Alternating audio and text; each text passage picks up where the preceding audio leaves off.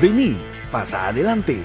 Esto es Opiniones Cuestionables, el podcast de la revista Box Box, con Eduardo J. Umaña y Ricardo Corea.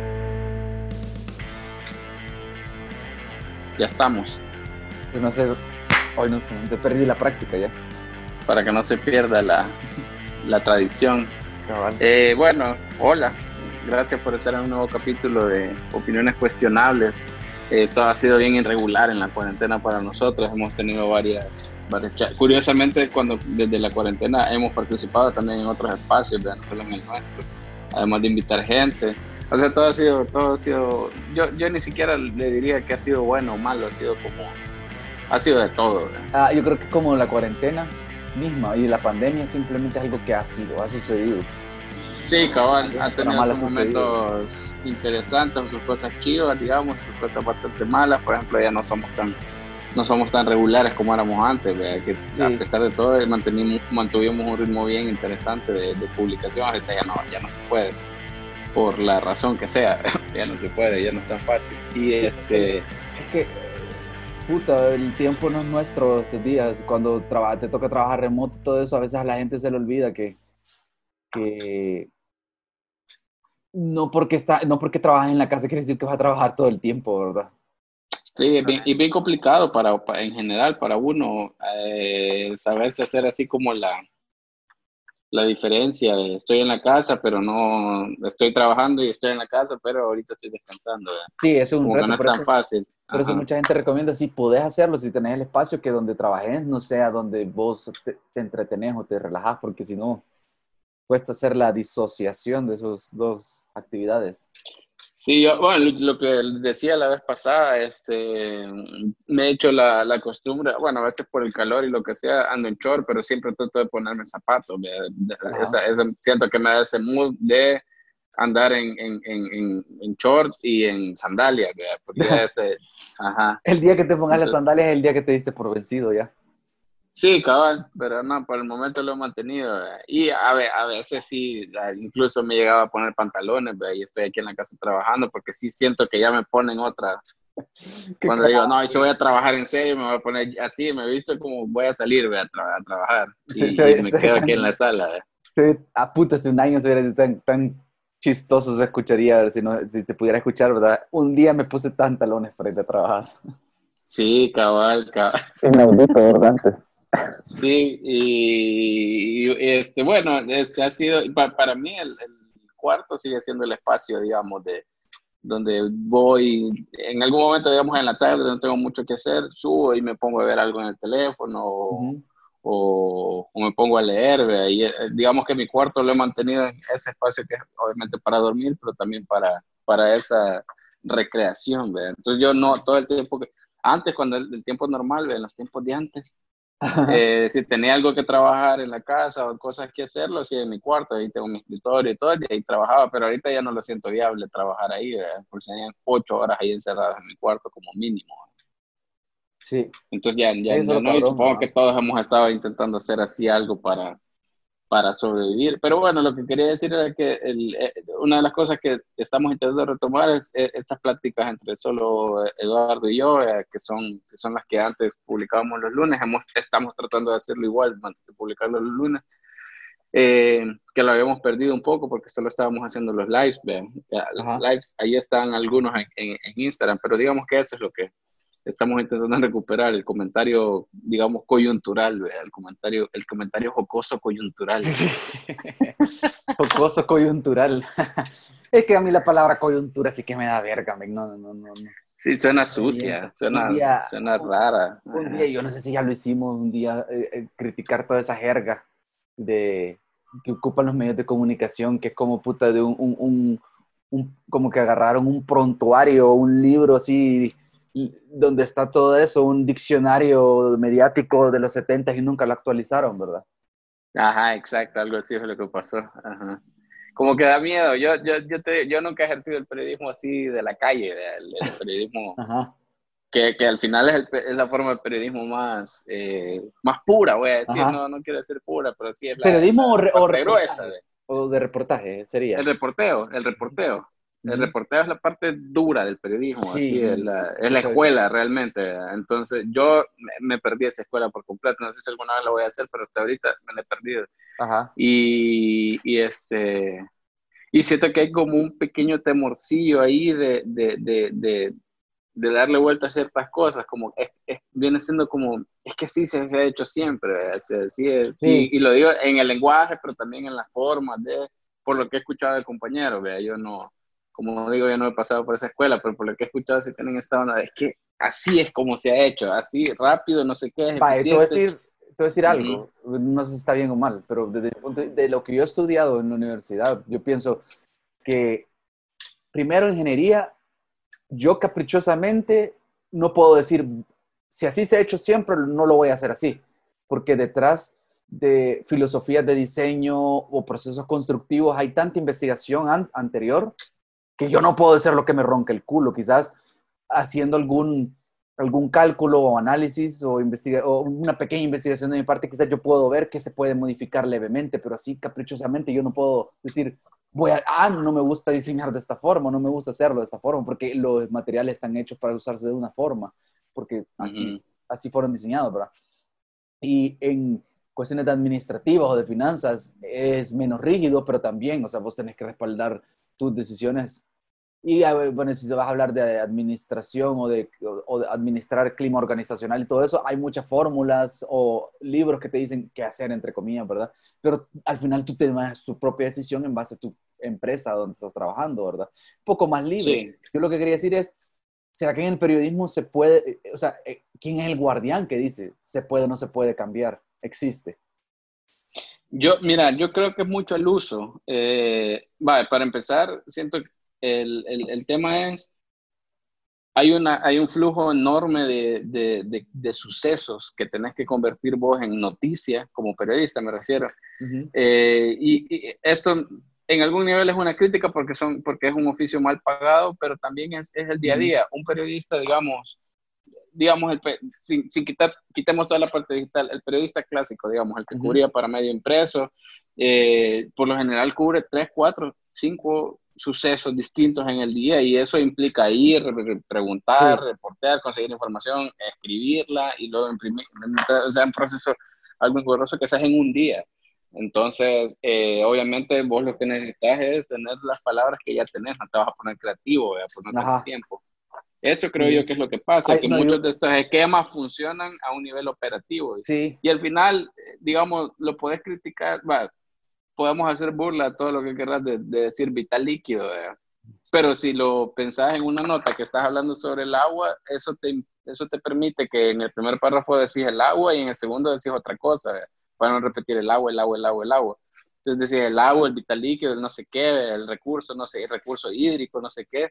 Entonces, aunque digamos nos parezca chistoso y nos burlemos y todo, yo también me he burlado, ¿verdad? pero eh, te resuelve en lo inmediato algo, ¿me entendés? Es una herramienta que tenés ahí a la mano y ya no repetiste agua tres veces y resolviste. yo creo que es una Ahí. buena respuesta. Sí, una Ajá. buena lógica. O sea, tiene lógica el análisis. O sea, que no es, lo, es una necesidad porque ya es un periodismo bien operativo, pues que tienes que reportar y tenés que cumplir con una cuota de reportaje diaria, ¿verdad? Pero yo Ajá, por pienso, eso te digo que esa, esa parte es como la, el- la parte más dura, digamos, la parte más esencial, más, más Sí. neurálgica del, del periodismo. De ahí hay otro montón de división. O sea, digo, igual no es por coyuntura, pero lo que hace el Faro, por ejemplo, no es ese tipo de periodismo. sí, El- un, un periodista del Faro se da el lujo de ir, de entrevistar, de tomarse un café con la fuente. Yo, yo- no sé, lo digo por decir algo. suena- lo estás diciendo con, entonces- con- con- con un poquito de, de sátira, pero no es por, pero solo es por... por Ajá, no es por el momento. Ajá. Este, pueden ir al lago de Coatepec, nada. Y este, eh, y entonces a la hora de redactar, obviamente tienen, puta, tienen más tiempo para, para, para escribir y para decir, ah, no voy a decir el vital líquido, sino que me voy a poner aquí más, más exquisito, ¿verdad? con la explicación. Ajá.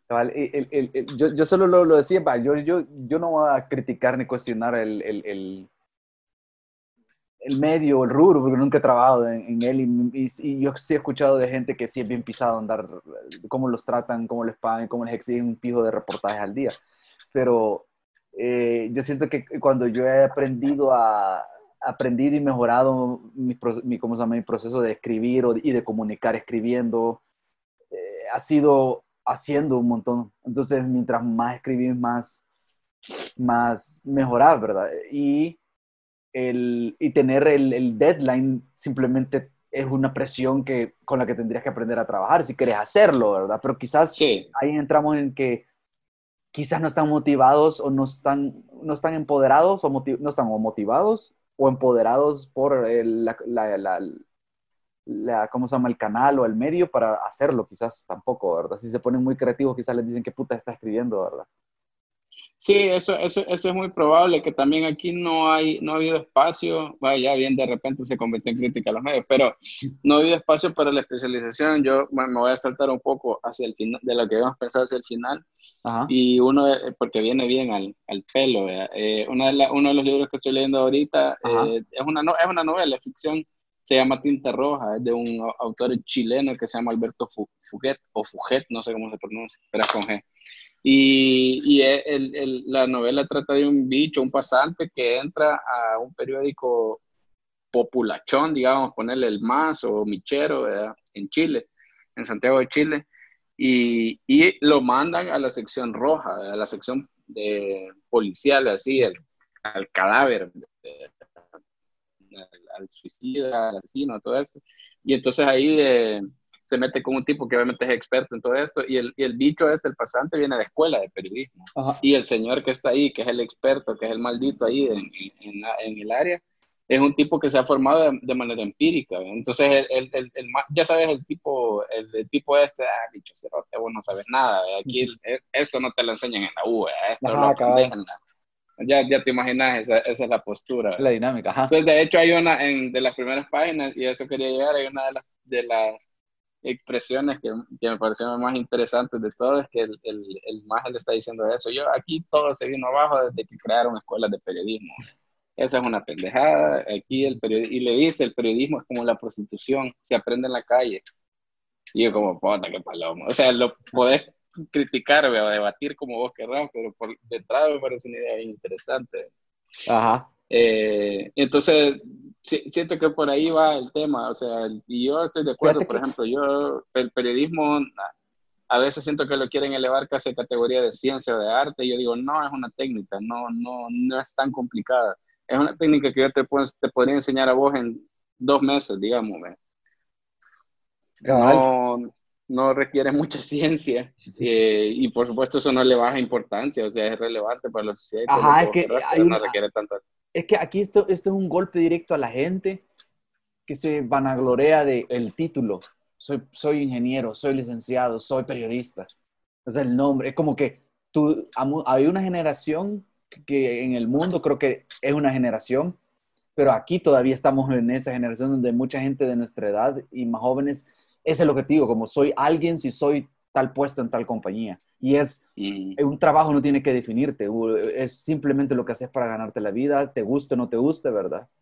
Y, y como se llama, quizás por ahí va el, el problema, porque no puedes aceptar una crítica, quizás de, de- de- el periodismo es una técnica, por así decirlo, ¿verdad? Uno, o la entrevista, porque no es lo mismo que, pues si vas a ser eh, un ingeniero de la NASA, o sea, no puedes llegar de un solo a diseñar un cohete, tenés que primero entender la física luego tender a, aprender la matemática para tener las herramientas para poder eh, aplicar la física y poder, poder diseñar para las condiciones que hay en un para poder romper Y que, por y ejemplo, que la creo que también hay, hay- ahí es donde entrar, digamos, a matizar un poco, porque, por ejemplo, eh, tan ingeniero es el que está trabajando ahorita en la NASA en el siguiente gran proyecto como el que está aquí en El Salvador trabajando, yo que sé, en, en- una fábrica de, cami- de. Ajá, Es decir, la técnica es la misma, obviamente lo que media entre uno y otro, todo lo que vos querrás, de educación, experiencia, todo lo que vos querrás. Siento que a veces eso, eso, eso le pasa a, a algunos, o sea, y en el buen y en el mal sentido, es decir, un bicho que acaba de salir de, de, de la escuela de periodismo, está todavía estudiando y ya está en las prácticas, es tan periodista como el más maldito del mejor periódico de este país. ¿ve? O sea, la técnica la tiene igual. Obviamente el señor que está allá, que tiene 30 años de carrera, ocupa las herramientas como un máster, ¿verdad? sí, ya, ya intuitivamente. Y este, este es un buen tema, fíjate, porque creo que puedo amarrar, nosotros teníamos varias ideas de qué pudiéramos hablar para hacer más variado el, el, el- el programa, porque nos estaba comentando alguien que escucha, ¿verdad? De que, nos sugirió eso, ¿verdad? De que es siempre la política es algo interesante y lo que está en boga, ¿verdad? pero hay que, vamos a tratar de balancear más para que cubrir diversos temas, pero este, de que comenzamos hablando de otra cosa, me llama la atención justo este tema, fíjate, de, de hablar sobre profesionales, empirismo, sobre la escuela contra la calle, porque eh, estaba viendo una cuestión que sí, hablando un poco de política, son los, que esta semana ha sido un boom de precandidatos pero por todos lados. Sí, cabal. Entonces, a mí me parece... sí, cabal. Me parece bien interesante porque eh, a mí no me parece que nuestro tiempo lo esté haciendo de esa forma, porque parece ser que como el presidente, siguiendo la línea del presidente, ¿verdad? Ellos solo publican en Twitter, ¿o no? Me equivoco. Supongo que tendrán en Facebook, pero yo no soy consumidor de Facebook. Yo diría que su público principal está en Twitter. Ajá. Solo hacen un post en Twitter, un tweet, digamos, con una imagen o algo, un video donde comunican que sí se están lanzando, ¿verdad? Bueno, un video, depende, de, depende ahí puedes ver el, quizás la jerarquía, ¿verdad? De qué tan en serio van los, los, los, los, candidatos de nuevas ideas, ¿verdad? Porque los que van más en serio tienen un video vergón, ¿verdad? Y los otros solo tienen una foto, ¿verdad? Una foto ahí de Fotostudio Flores. por otra parte, me parece interesante y se presta a, a, mayor análisis y quizás por ahí viene un poco la, a veces eh, la diferencia entre nuestro tiempo y nuevas ideas.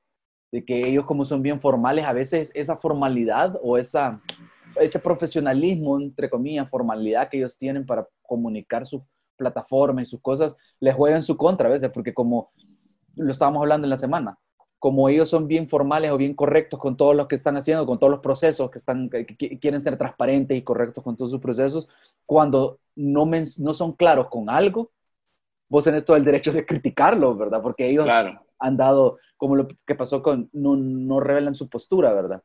Que es como una táctica. Sí, cuando ya no son categóricos con una opinión, decían, ah, puta, aquí está algo pasando algo raro, si siempre son así. ¿verdad? Exacto, como cuando, por ejemplo, el, presidente lo hizo en su campaña y la gente que andaba cabildeando por él en la campaña lo hacía, de, nosotros no somos de una ideología y no sé qué, y esa paja bien parecida, pero a ellos le funcionó porque era ese momento de, eh, vamos a cambiar, ya no, no, somos los mismos de siempre. Entonces, decir que no era ni uno de los otros eh, funcionaba comunicacionalmente, ¿verdad?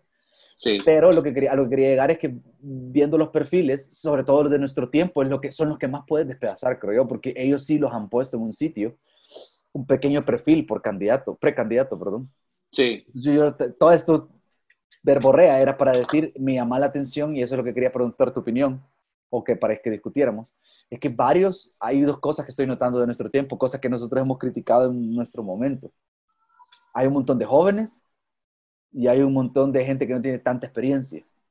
A veces lo mismo, ¿verdad? Entonces, sí. ¿qué hace? ¿Cuál debería ser el perfil de un buen diputado o, de un buen candidato a diputado? Porque yo veo, hay muchos, no sé si vos lo has ojeado, pero hay algunos inclusive tuiteros que yo de repente comencé a ver este año, que no los sigo, pero me aparecen porque de repente sí. Eh, han estado, han tenido buen engagement este año por las críticas que han hecho, ¿verdad? Y de repente hay uno que José Vela creo que se llama, que apareció como precandidato. El chef no sé qué, ajá, ajá, sí, sí, sí. Entonces me, me, asombra por un lado porque yo cuando lo vi dije, hey, qué chivo, ¿verdad? Se ve que ese más es bien crítico, ¿verdad? Eh, no sé, no estoy seguro si lo que ha estudiado le va a dar, le daría un buen, una buena herramienta para ser diputado, pero luego comencé a ver un montón de, con, no, es, no, es, por denigrarlos ni hacer eh, eh, nada, nada, pero es un montón de bichitos, son más jóvenes que yo y por el perfil no me parece que tengan mucha experiencia ni trabajando en su carrera ni en la vida en general. Entonces me llama la atención porque digo que bueno que se involucren en política, pero no sé si ese es el tipo de oposición que necesitamos o el tipo de diputado que necesitamos, porque es claro que eh, ahorita estamos en una coyuntura en la que va a cambiar la Asamblea Legislativa definitivamente, ¿verdad? Fíjate que, eh, por un lado, yo sí creo que en verdad esa premisa de que si vos aceptás un cargo de público y vos sabés, estás consciente de que no estás preparado, ese es tu primer acto de corrupción, ¿verdad? O sea, de ahí empezaste mal. si puta, te llama, hey, ¿querés ser ministro de Agricultura? Simón, a huevo, ahí voy, ¿verdad? Y, mercadólogo. Ajá, mercadólogo, es comunicador, ¿verdad? Eh, pero sí, sí, sí creo eh, mucho en esta, en, esta onda de la oportunidad. Ahora, el problema es que, ajá, ¿cuál es el criterio, digamos? yo siento que en estas cuestiones políticas no, el, el, título, por supuesto que es importante y te da cierta seguridad, pero no te garantiza nada. hemos tenido presidentes como Flores, que son personas educadas en los mejores sistemas educativos del mundo. No sé si te acuerdas, ese loco fue compañero de no sé qué rey, no sé qué de España, el príncipe de España, no sé qué. O sea, en colegio yuca, y, y, pues ya vimos todo lo que pasó. Entonces, pero obviamente siento que de entrada, digamos, eh, podríamos decir que es mejor que o, o, tenga un título universitario, digamos, eh, experiencia laboral y todo eso. Ah, mencionaba Berta, por hacer esa comparación. Puedes estar no de acuerdo con sus posturas políticas, pero su trabajo como abogada ahí está, ¿verdad? Ajá. Eh, versus, y parece una, una comparación jocosa, con ganas de joder, pero en realidad no lo es, versus, por ejemplo, alguien como Marcelo Larín, por ejemplo, cuál es la, digo, solo viéndolo desde el punto de vista académico, cuál es la diferencia entre uno y otro. Ahora, no, nada nos garantiza, y literalmente nada nos puede garantizar que uno u otro sea mejor diputado, o que uno u otro va a tomar mejores decisiones en la Asamblea Legislativa. Eh, pero por lo menos de entrada, digamos, podemos asumir, bueno, nos equivocamos, pero le dimos la oportunidad que estábamos preparados. Nos equivocamos al elegir, entonces por, por, lo menos esta es una, una, una persona que, que, está preparada. Yo, yo en lo personal preferiría cometer ese error. Es decir, preferiría decir, puta, este más era ingeniero y venía de una trayectoria bien, bien interesante, le dimos la oportunidad y la cagó, y fue y robó y hizo, hizo leña. Ah, pero yo no me equivoqué en mi criterio. Sí, ajá, ajá Sí, cabal. Ah, como el ejemplo del que siempre volvemos, que yo no, me, no me da pena decirlo y lo digo recurrentemente por esto mismo que estás diciendo vos. Yo no, yo no me equivoqué cuando tomé la decisión de votar solo por Felisa Cristales eh, eh, para diputada, porque yo evalué a la persona, evalué sus redes sociales, evalué su plataforma y me pareció lo que estaba vendiendo. Se, ve que, se ve que ha estudiado, se ve que ha preparado su plataforma, está, eh, a pesar de ser de derecha, está planteando cosas que necesitan cierta renovación la derecha acá, ¿verdad? Y al final no hizo nada de eso. Entonces yo, yo le di la oportunidad por lo que ella estaba vendiendo y me, y me decepcionó, ¿verdad? En ese punto de vista se puede poner de esa forma. Yo no me equivoqué porque yo tomé la decisión con lo que ella como candidata estaba vendiendo, ¿verdad? Así como... Ahorita y que, nos ha, nos ha pasado, supongo que a vos también te ha pasado, por ejemplo, ahorita de las precandidatas que he visto, por ejemplo, yo de entrada, si, si ahí de llegar a, a, llegar a la candidatura, yo le daría mi voto. He hablado con ella y no solo que he hablado con ella y o que me ha caído bien o mal, el margen de eso es, eh, he hablado con ella y sé que es una persona que está ahí, eh, que ha tenido cierta experiencia. Sí. Y, eh, obviamente esto no garantiza que puta va a llegar y va a ser no, no digo que va a ser, pues, pero que va a llegar y va a ser peor que lo que ya tenemos. O sea, pero yo, me o sea, la, la, información que yo tengo ahorita para tomar una decisión me hace pensar que ella es una buena candidata. Si ella ahí, puta, descubrimos que, que es peor, vea. Sí, porque ya es como, ok, la siguiente vez no voy a votar por vos. Cabal, porque yo, e, esa es la ventaja bien rara que tuvimos con ella, porque yo veo a ella postularse como precandidata y digo, puta, o sea, la conversación que tuvimos fue bien vergona con ella sentí que fue bien franca con nosotros y, pude, y, evaluando cuál fue el recorrido de ella hasta llegar al punto de decir, voy a meter en política, voy a crear un partido. Y ella nos lo comentó, que sí iba a, postularse para precandidata hace varios meses que hablamos con ella, ¿verdad? Para diputada. Entonces, eh, es bien vergón porque ve que o estudió cuestiones que, que tenían que ver con sociología o humanismo y, cosas, y cuestiones un poco políticas, ¿verdad? Porque le gustaba, porque había se había involucrado en en ese tipo de trabajo desde hace años y coqueteó por un momento con eh, la política cuando fue suplente, ¿verdad? Entonces, es un perfil bien de que se ha ido formando hasta llegar a este punto y está preparada, ha estudiado. Entonces, decir, puta, es así como debería ser el perfil de un político acá, ¿verdad? Pero son pocos los que pueden hacer, eh, dedicarse como ella se ha dedicado, creo yo, ¿verdad? claro. O, ya sea que lo haya planeado no, que parece que no lo planeó, pero el la vida la trajo a eso. O sea, es bien raro, porque en Estados Unidos sí me parece que la gente de, que estudia en la universidad se va preparando para ese puesto político, ¿verdad?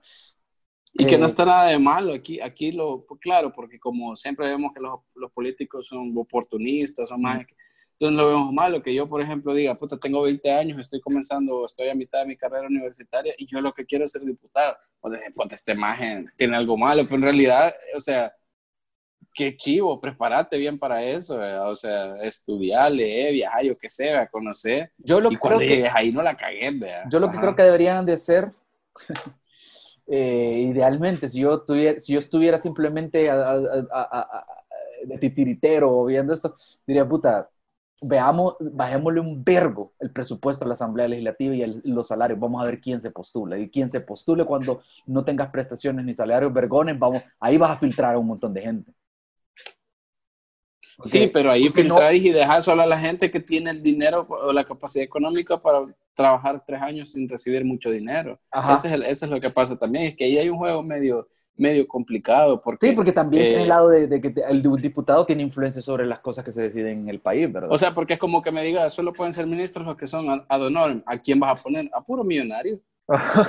también. Sí, ¿quién, ¿quién puede dedicarle todos sus tres, cinco años de su vida a trabajar sin recibir dinero?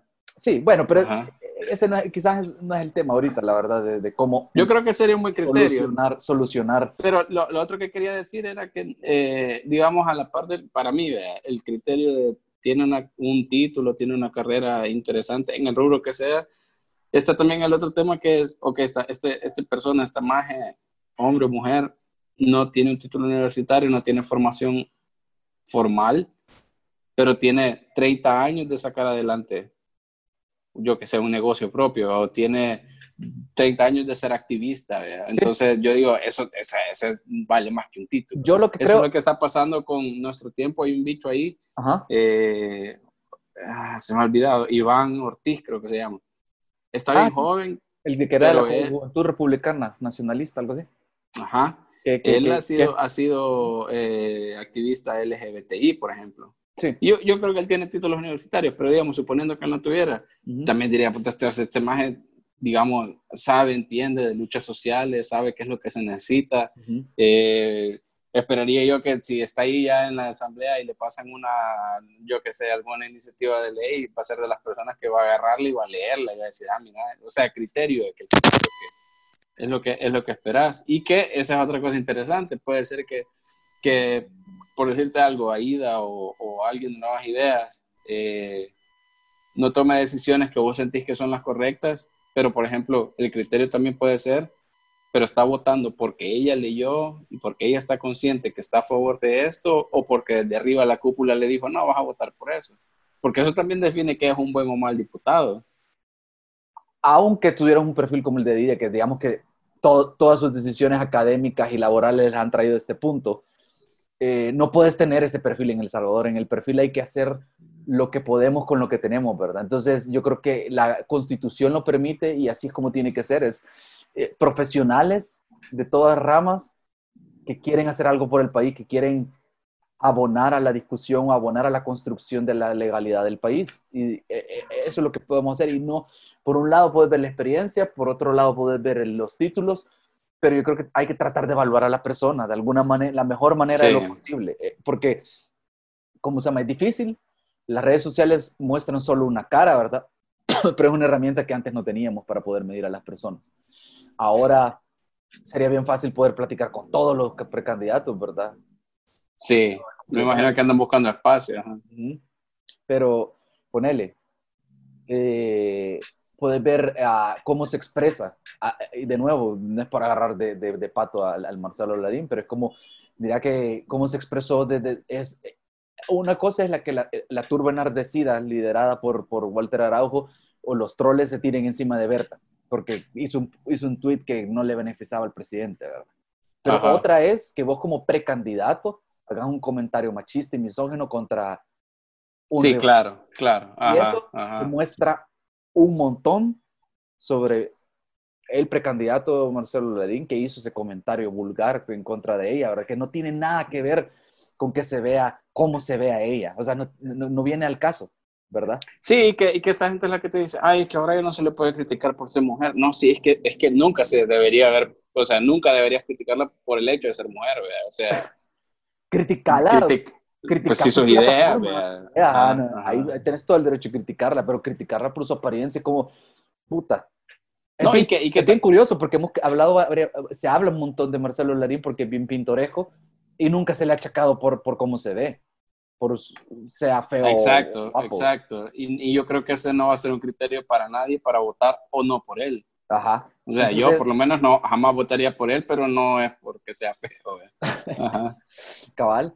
Entonces, eh, a, mí, a mí lo que me parece vergón de, de, un perfil como el de Verte es eso, que puede ser que, no sé, no recuerdo, creo que no ha sacado tantos títulos, pero mira cuánta experiencia tiene eh, eh, como abogada y lo que ha hecho como abogada, quienes ha defendido y todo eso. Entonces veo congruencia en lo que dice, en lo que predica, digamos, en lo, y en lo que hace, pues porque ha defendido a las, ella es la que defendió a las, a las que están en la cárcel por abortos, entre comillas, ¿verdad? Espontáneos, sí, ajá. Ajá. Entonces eso habla bien de ella, a diferencia de otro candidato que su plataforma es agradezcan que me voy a lanzar de precandidato, ¿verdad? Les voy, a, dar, voy a dar la bendición de que voten por mí. Y, que, y, que, y, que, y que también vas viendo, pues, eh, porque de alguna manera lo que vas haciendo te va marcando, es decir, eh, por decirte algo, yo he pasado toda mi vida y soy conocido por eh, luchar o por tratar de darle oportunidad a los jóvenes para el deporte de repente lo ves postulando, te decías, ah, puta, ojalá que esté más en lo que lleve y que sea una, una ley de deportes, una no sé qué, que vaya con eso.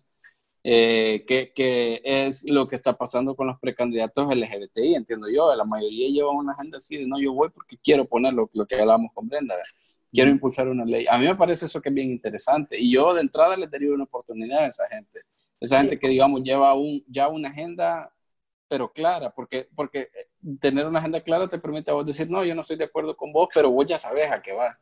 Ajá, Porque, ponerle, yo ves a, también las dos precandidatas con las que hablamos al principio, o sea, también Claudio Ortiz, o sea, son, eh, mucho del, del basil de ellas es darle a la asamblea más representatividad femenina, verdadera, y, ah, sin, sin, fuera de, de las estructuras tradicionales, llamémosle, ¿verdad? Porque había, en otros partidos se, se, oye decir que hay mucho de eso de se va a votar de esta forma y de arriba para abajo, ¿verdad? Todos los diputados votan de esa forma, ¿verdad?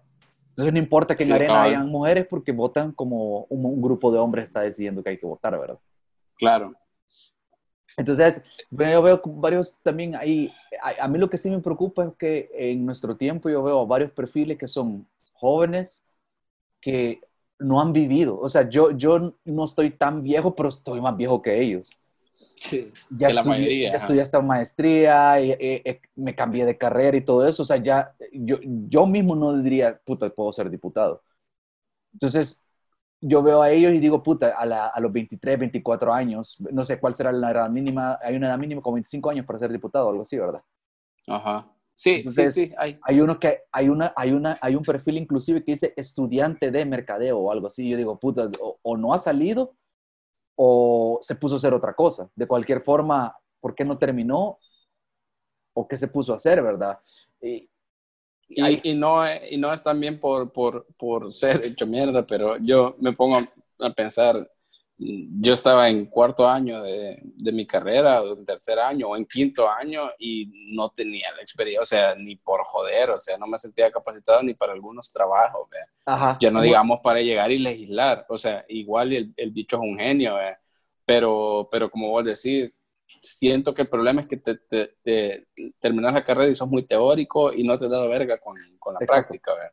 Exacto. Y para estar ahí deberías de tener las dos cosas de la mano. No sabes cómo es el mundo hasta cierto punto. Ajá. Y no te dominas emocionalmente, no tienes la madurez para... No te Siento que mucha gente, y lo digo por mí, por mi experiencia, porque yo lo pasé, o sea, a esa edad no te has terminado de, no, no has terminado de averiguar, estás saliendo de tu carrera y puede ser que no sepas, no sepas o estés por descubrir que no era la carrera que querías, o que si era la que querías, no, no, sabes si querés trabajar o vas a trabajar de lo que vas a trabajar, de lo que has estudiado, ¿verdad? Y como lo dices, no, no, no te has probado en el mundo real. Entonces, yo no digo que es imposible que sea un buen perfil de alguien joven, alguien que acaba de salir de la universidad, pero si solo esa es la única experiencia que tenés, yo veo bien difícil. Entonces, a mí lo que me preocupa en nuestro tiempo es que veo muchos jóvenes que no, de entrada, prejuiciosamente lo digo, me queda la duda si tienen la madurez y la experiencia de vida para poder ser buenos diputados. Porque yo lo que creo, como digo, debe ser un profesional que tenga experiencia en la vida, que tenga cierta madurez y que tenga la curiosidad para decir, va, yo soy licenciado en X o Y, pero quiero hacer algo por mi país porque todo me ha traído, es, yo quiero hacer algo eh, por cierta población, por la comunidad, por qué sé yo, y no lo he podido hacer desde mi trabajo, entonces quiero ser diputado. Pero no sé de leyes, entonces me voy a preparar, porque para, para saber más de leyes, para saber más de esto, un compromiso, digamos, ¿verdad? Me postulo y si me dan la oportunidad como candidato, en este tiempo yo voy a comenzar a prepararme, asesorarme para, para ser mejor diputado, ¿verdad? Yo justo, más o menos, la, la idea que vos tenés fue la que yo tuve cuando lo vi, fue uh, en el sentido de que eh,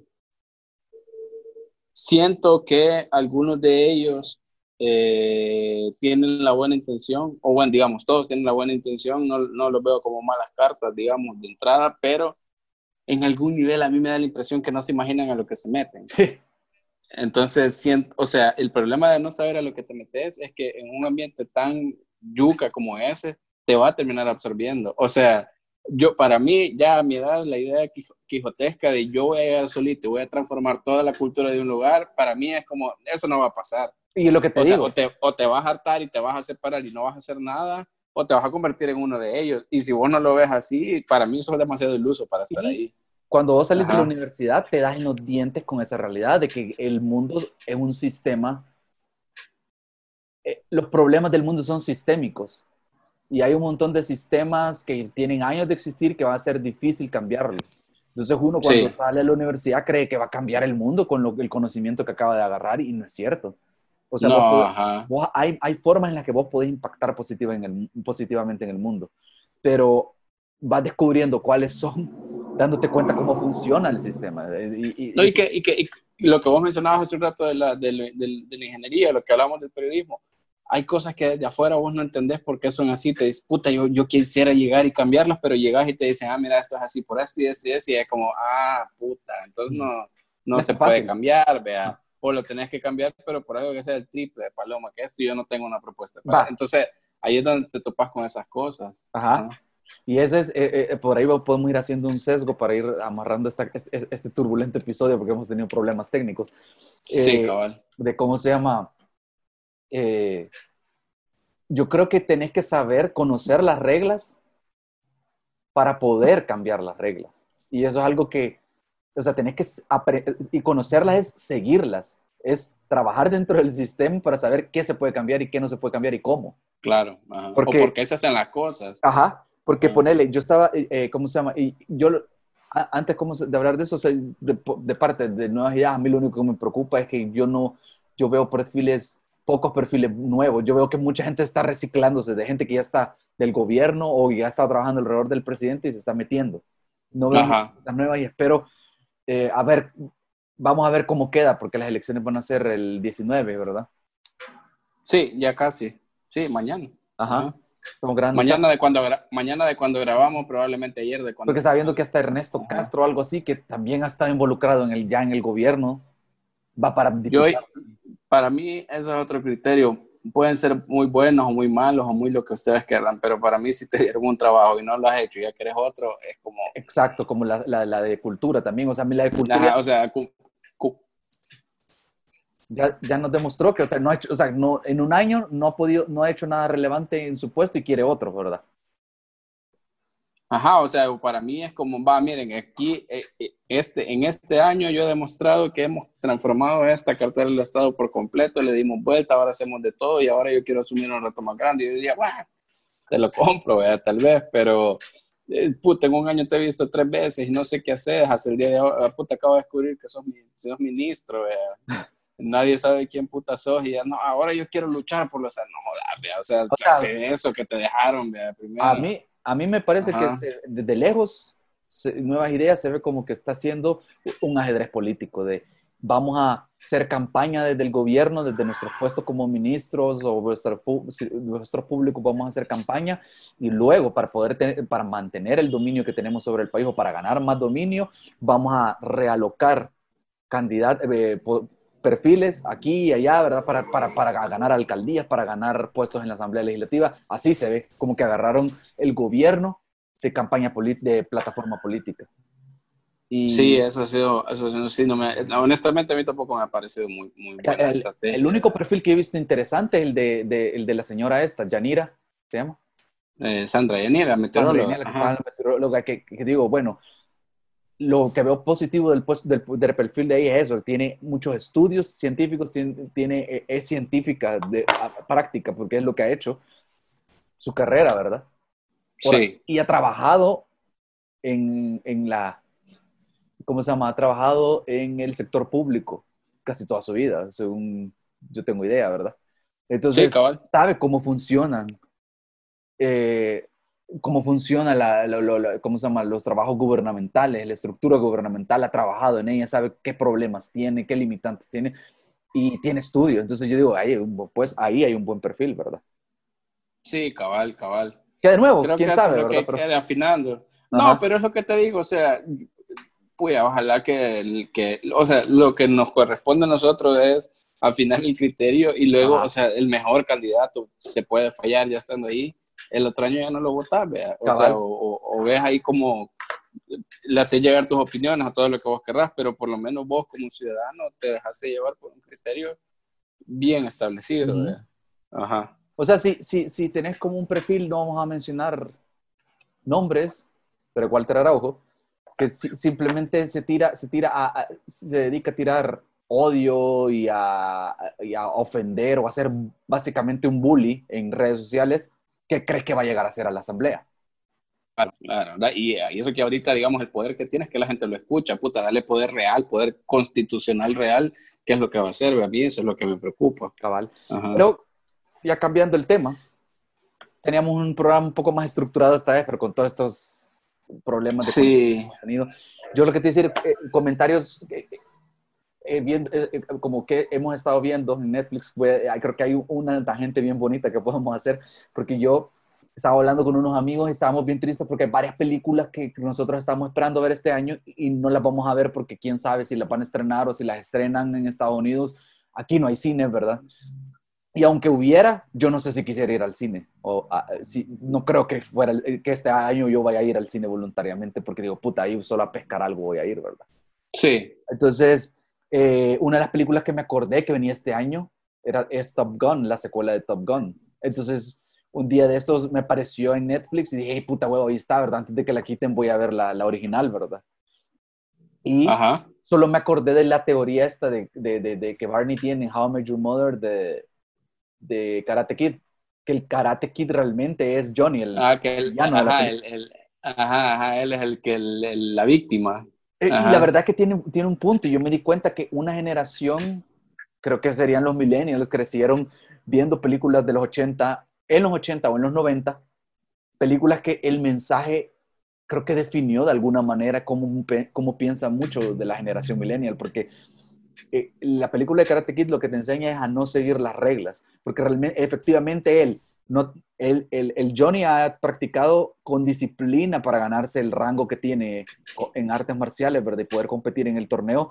Y este cabrón básicamente hace un atajo, a través de un atajo aprende las técnicas puntuales para poder dar verga en el karate. O sea, como la, no, no aprende, aprende, es cuestionable si aprende disciplina porque no lo hace a lo largo de un año o años, sino que en semanas o eh, eh, eh, él se prepara para entrar y en efectivamente ocupa una técnica que es ilegal, ¿verdad? Para ganar el torneo.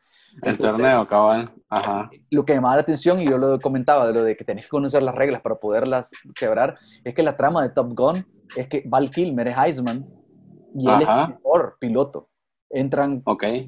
hay un, el 1% de pilotos en Estados Unidos entra a un programa de capacitación para hacer los Top Gun. Entonces, el mejor piloto, por puntaje o lo que sea, es Val Kilmer, quien se ganó el apodo de Iceman porque el maje es frío para tomar decisiones y sigue las reglas al pie de la letra, o sea, es el soldado perfecto, digamos, el piloto perfecto. Y Tom Cruise es impetuoso, no, no sigue reglas, y es súper peligroso. Entonces, lo hacen ver como que básicamente es una cuestión de, están lo académico, están los libros, está ser piloto en los libros o en lo académico, y está realmente ser piloto, ¿verdad? Que es, yo lo, yo, eh, no es lo mismo estar ahí arriba que en un libro estudiar ser piloto. Claro, ajá, ajá. Entiendo la premisa, ¿verdad? De que es lo que estamos hablando, de, no es lo mismo haber estudiado para ser ingeniero, para ser abogado, que realmente llegar al sistema y darte cuenta cómo funciona, a huevo. No es lo mismo ver en un libro una cosa que ponerla a la práctica. Esa parte de la película yo lo entiendo, pero la verdad es que vos tenés tu rival o el villano de la película, es alguien que ya ha estado en el vergaseo de ser piloto y él sabe que es ser piloto. Y sí, por ahí podría colarse un mal mensaje. Exacto. Es, el problema es, eh, no es necesariamente académico y sobre todo porque lo que el Val Kilmer le achaca un montón a Tom Cruise en la película es que el maje por chivatada no respeta las reglas y al no respetar las reglas hay un montón de no trabajar en equipo.